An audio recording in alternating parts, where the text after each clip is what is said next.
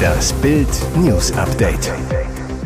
Es ist Donnerstag, der 15. Februar und das sind die Bild meldungen Bayern pleite bei Außenseiter Lazio. Alarmstufe Rot für Tuchel. Schüsse bei Siegesparade der Kansas City Chiefs. USA alarmiert. Schickt Putin Atombomben ins All.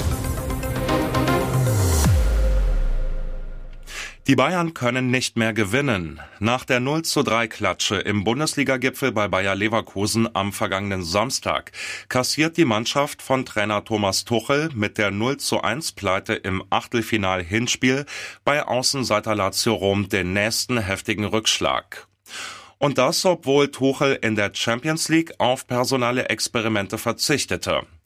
Denn statt der überraschenden Dreier- bzw. Fünferkette laufen die Bayern im bewährten 4-2-3-1-System auf. Neben Rafael Guerrero dürfen noch Thomas Müller und Josua Kimmich wieder von Beginn an ran. Die entscheidende Szene. Upamecano trifft Isaksen im eigenen Strafraum mit offener Sohle heftig am Knöchel. Klarer Elfmeter und Rot für Upamecano in der 67. Minute. Ex-BVB-Stürmer Ciro Immobile verwandelt anschließend locker vom Punkt. Die Tuchel-Truppe ist bemüht, wirkt aber offensiv verkrampft und kann den Außenseiter nicht an die Wand spielen. Im Gegenteil. Die Bayern bleiben während der gesamten 90 Minuten ohne Schuss auf das Lazio-Tor. Erschreckend, der Rekordmeister läuft insgesamt 10 Kilometer weniger als die Römer. Blutiger Zwischenfall bei der Parade der Super Bowl-Sieger in Kansas City. Am Mittwochnachmittag Ortszeit feuerte ein Mann in die Menge. Während der Siegesfeier der Kansas City Chiefs fielen am Bahnhof der Stadt Schüsse. Mindestens 22 Menschen wurden getroffen, einer davon getötet. Das teilte die Polizeichefin in einer kurzen Pressekonferenz mit.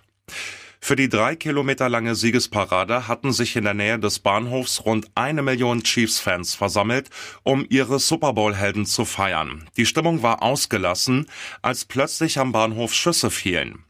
Panik brach aus, Menschen verließen fluchtartig das Areal, sprangen über Absperrungen. Mindestens 22 Personen wurden durch die Schüsse getroffen. Eine Person starb kurz darauf trotz erster Hilfe. Von den 21 Verletzten wurden laut Feuerwehr acht mit lebensgefährlichen Verletzungen in Krankenhäuser eingeliefert. Wegen der Siegesparade hatten am Mittwoch viele Schüler frei bekommen, um daran teilnehmen zu können. Daher waren viele Kinder unter den Zuschauern und mindestens neun Minderjährige sind laut Feuerwehr auch unter den Schussopfern. Nach Angaben der Polizei wurden insgesamt drei Männer festgenommen. Besorgniserregende Berichte aus den USA. In der US-Hauptstadt Washington sind Spekulationen um eine mögliche Bedrohung der nationalen Sicherheit in den USA losgetreten worden. Der Chef des Geheimdienstausschusses des US-Repräsentantenhauses Mike Turner teilte mit, sein Ausschuss habe allen Mitgliedern des Kongresses Informationen über eine ernsthafte Bedrohung der nationalen Sicherheit zur Verfügung gestellt. Jetzt berichten mehrere US-Medien, die Bedrohung hängt mit Russland zusammen.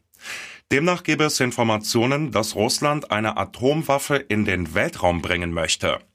Dabei gehe es aber nicht um Atomangriffe auf Ziele auf der Erde, sondern um einen möglichen Einsatz gegen Satelliten.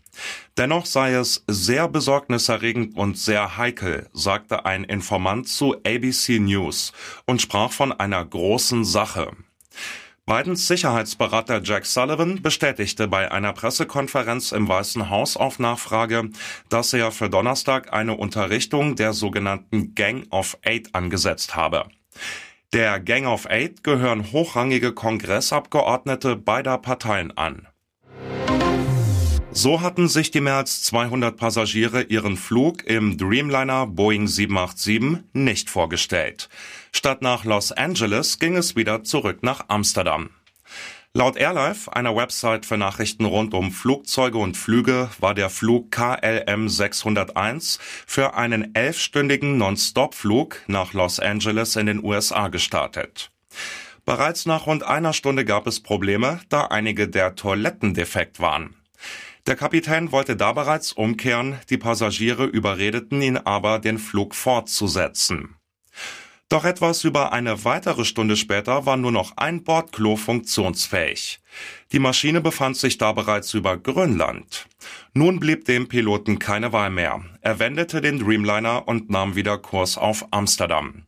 Es wäre den mehr als 200 Passagieren nicht zuzumuten gewesen, noch weitere Stunden nur eine Toilette zu benutzen. Nach insgesamt sechseinhalb Stunden Flugzeit setzte die Boeing 787 dort auf, wo die Reise begonnen hatte. Der ganze Flug ein Griff ins Klo. Und jetzt weitere wichtige Meldungen des Tages vom Bild Newsdesk. Nach langem Schweigen will er jetzt seine Sicht der Dinge schildern und reinen Tisch machen. Zum ersten Mal sagt Martin Winterkorn, ehemaliger Vorstandsvorsitzender von Volkswagen, vor Gericht zur Dieselaffäre aus. Lediglich im Untersuchungsausschuss des Bundestags hatte er sich bisher zu den Vorgängen geäußert. Im September 2015 war in den USA aufgeflogen, dass der Autobauer Abgaswerte manipuliert hatte. VW leidet auch neun Jahre später noch unter den Folgen des größten Skandals der Konzerngeschichte. Mit kleinen Schritten betritt Winterkorn Mittwochvormittag den kleinen Konzertsaal in der Braunschweiger Stadthalle. Dort wird seit sechs Jahren die Klage von VW-Aktionären gegen den Konzern verhandelt. Die Räume des Oberlandesgerichts wären zu klein für die vielen Kläger und Anwälte. Ich habe mich entschieden, auszusagen und meinen Beitrag zur Aufklärung im sogenannten Dieselkomplex zu leisten, erklärt Winterkorn. Obwohl er Vorstandschef war, als der Betrug bei Abgaswerten aufflog, sei die Verbindung mit seiner Person nur begrenzt richtig. Ein Schummelsystem sorgte dafür, dass die Abgaswerte im Prüfstand geringer ausfielen als auf der Straße. Ich habe diese Funktion weder gefordert noch gefördert, sagte Winterkorn im Zeugenstand. Zudem sei er sehr spät und nur unvollständig über die Probleme mit der US-Umweltbehörde EPA informiert worden. Ob er von dem Betrug gewusst habe und ihn hätte stoppen können? Wäre mir ein klares Bild vermittelt worden, hätte ich nicht gezögert, sagt er. Ob er untätig blieb? Ich halte diesen Vorwurf für nicht zutreffend. Landwirt Nils K. lernte sie im Urlaub kennen. Hat er eine Berlinerin entführt und vergewaltigt? Entführt, gefesselt und immer wieder vergewaltigt. Das Opfer soll drei Tage in der Gewalt eines Sexverbrechers gewesen sein. Tatort soll eine biedere Doppelhaushälfte in einem ruhigen Wohngebiet in Steinach im Kinzigtal in Baden-Württemberg sein. Nachmittags rückten Polizisten in der Dachgeschosswohnung an, überwältigten Nils K., nahmen ihn fest, holten das Mädchen aus den Räumen. Der junge Mann aus Lahr sitzt zurzeit in U-Haft. Ihm wird vorgeworfen, die 18-Jährige bedroht, gefesselt, entführt und tagelang in seiner Wohnung vergewaltigt zu haben. Nach Bildinformationen hat Nils K. keine Vorstrafen. Dorfbewohner berichteten nur Gutes über den 22-Jährigen. Er soll ein fleißiger junger Mann sein, der zwar nicht von einem Bauernhof stammt, aber unbedingt Bauer werden wollte. Ein Bekannter zu Bild. Er hat eine Ausbildung zum Landwirt gemacht und steht kurz vor der Meisterprüfung.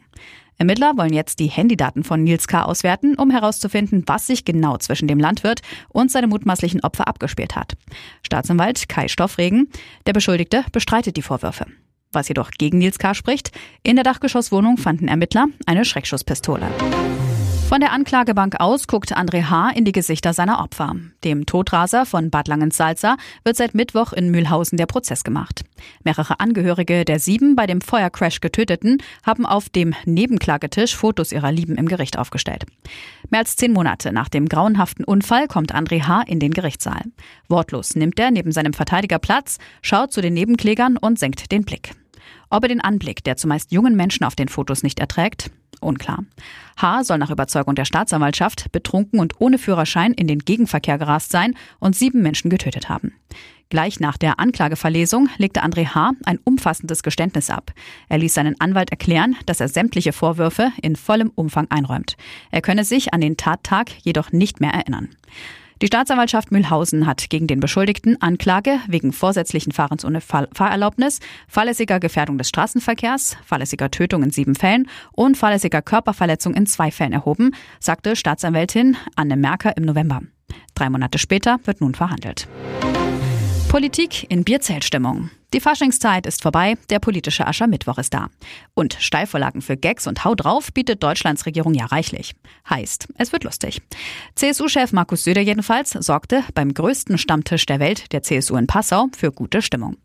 Im Bierzeltrausch forderte Söder kurzerhand zwei deutsche Bundesländer einzusparen. Der CSU-Chef bekräftigte zunächst sein striktes Nein zur Erhöhung der Rundfunkgebühren. Alle müssen sparen, dabei bleibt es. Radio Bremen und der saarländische Rundfunk könnten weg. Wer argumentiere, dahinter stünden aber Bundesländer, denen sage er, dann sparen wir diese Länder auch ein, das macht den Länderfinanzausgleich billiger. Hier ist Bayern Haupteinzahler an ärmere Länder.